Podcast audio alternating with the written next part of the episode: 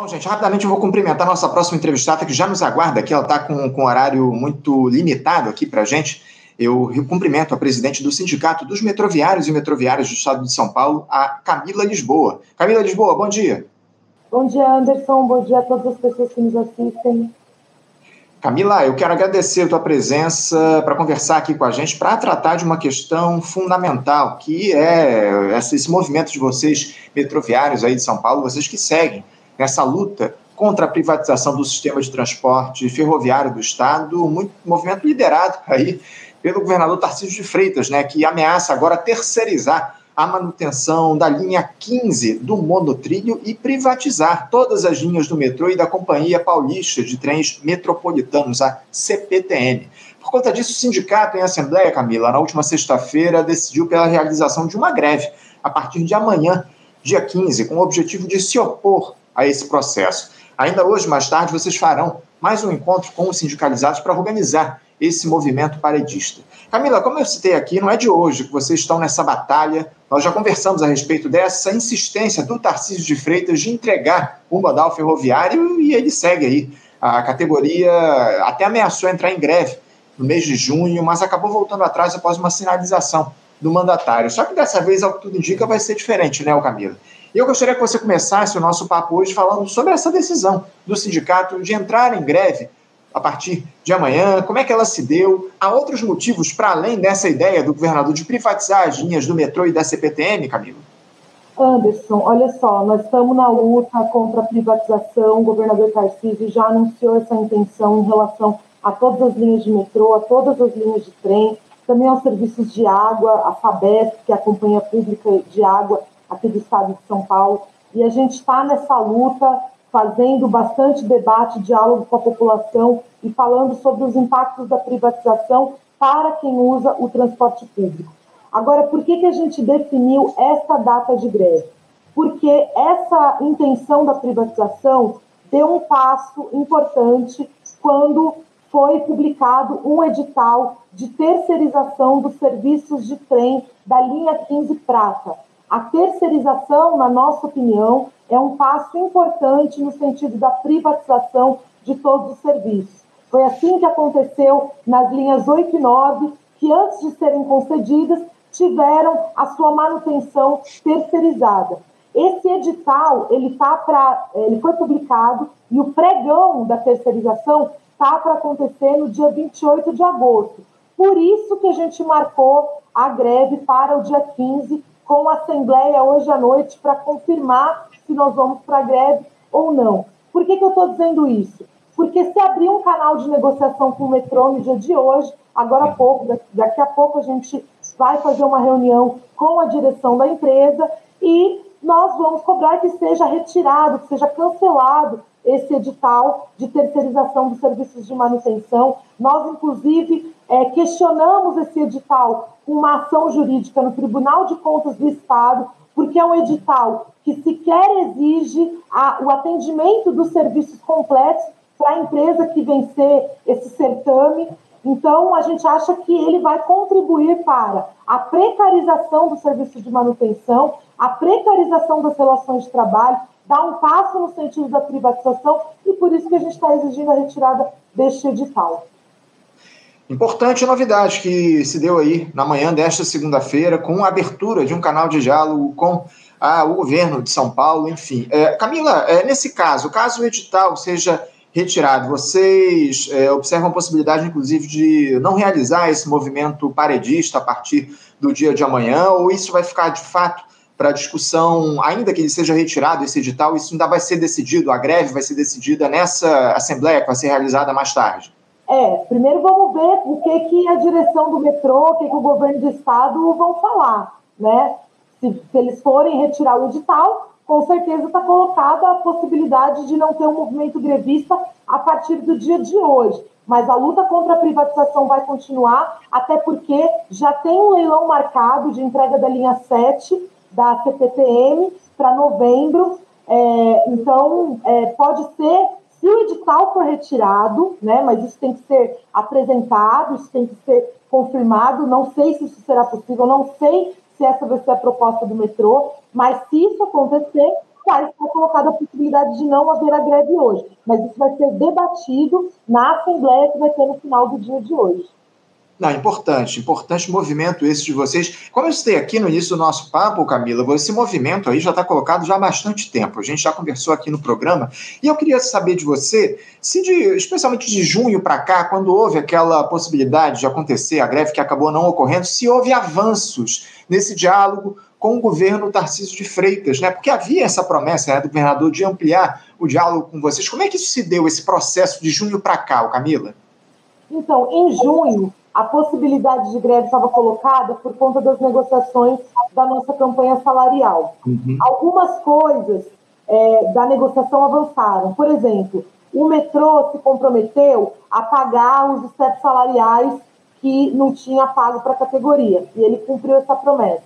O metrô também se comprometeu a debater com a categoria sobre o plano de carreira e sobre a contratação de funcionários. Nós vamos ter uma reunião com a direção do metrô no dia 28 de agosto para debater esse tema do plano de carreira. O tema da contratação de funcionários ainda não avançou. E não avança porque, ao invés de contratar funcionários para a empresa pública metrô, o governador insiste na privatização.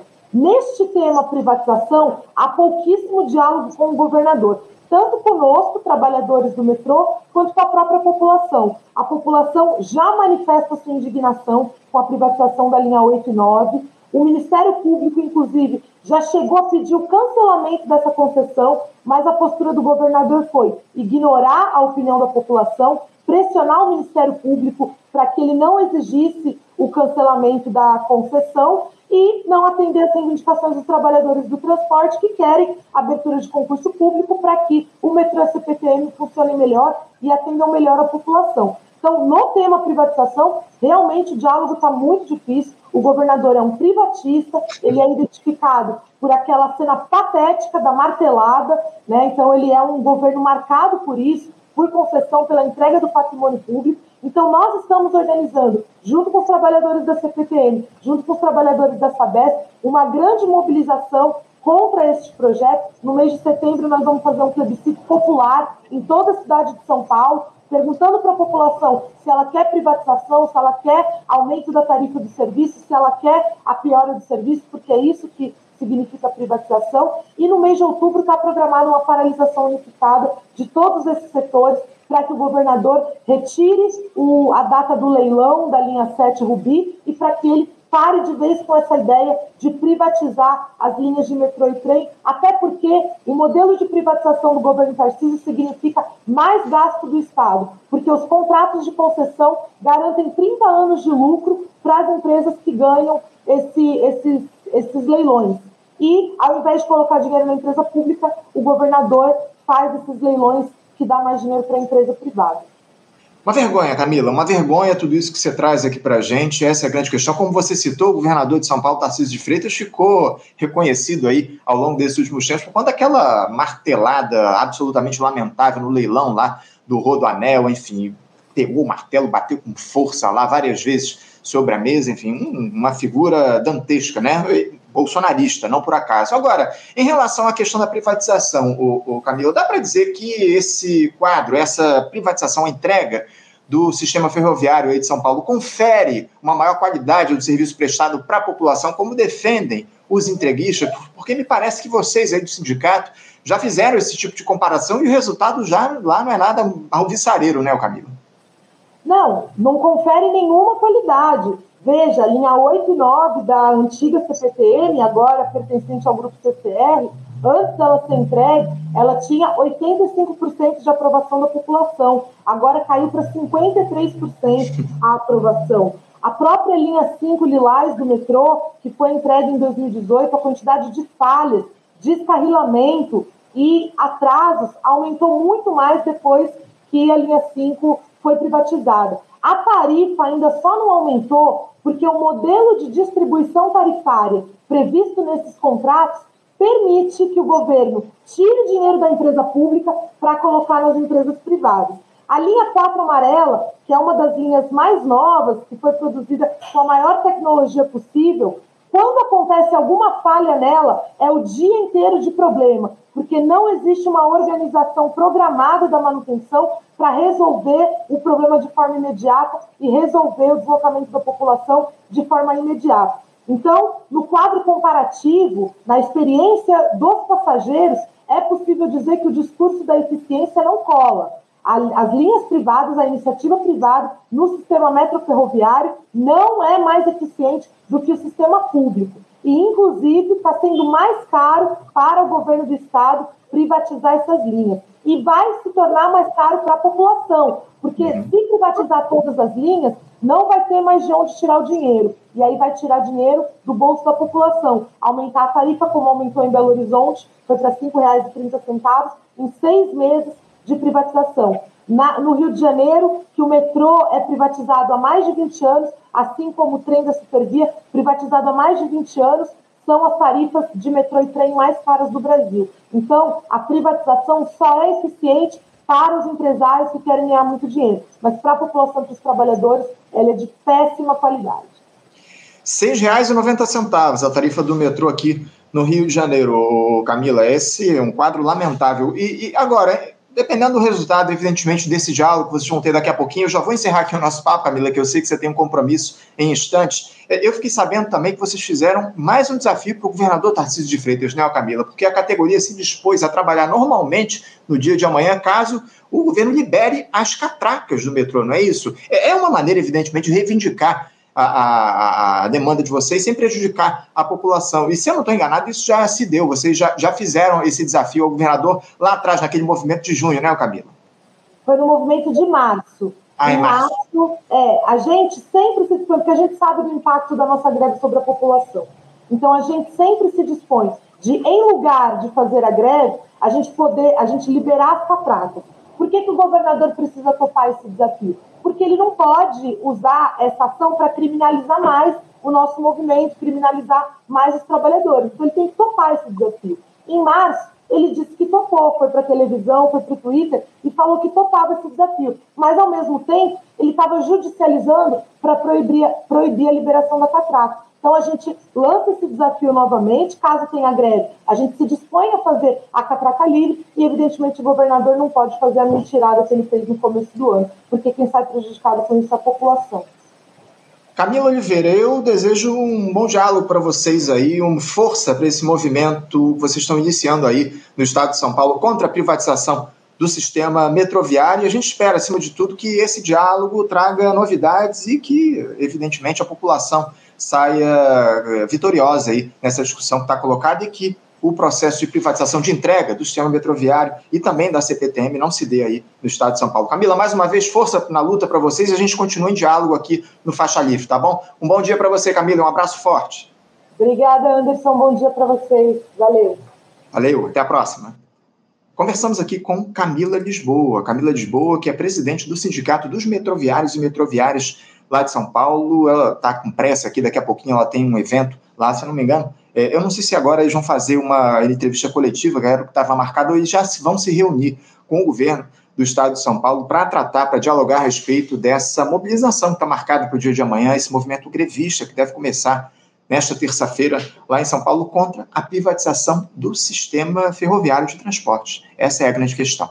Bom, gente, vou encerrando aqui a edição de hoje. Quero agradecer demais a participação, a presença de todos vocês. Lembrando a importância de vocês curtirem aqui a nossa live, comentem aqui no nosso chat, compartilhem a nossa transmissão com outras pessoas. É muito importante que essa interação de vocês aconteça para que Faixa Livre chegue a mais pessoas. Isso é fundamental. Eu sempre digo isso aqui no nosso programa. Incentivo a vocês compartilharem a nossa transmissão.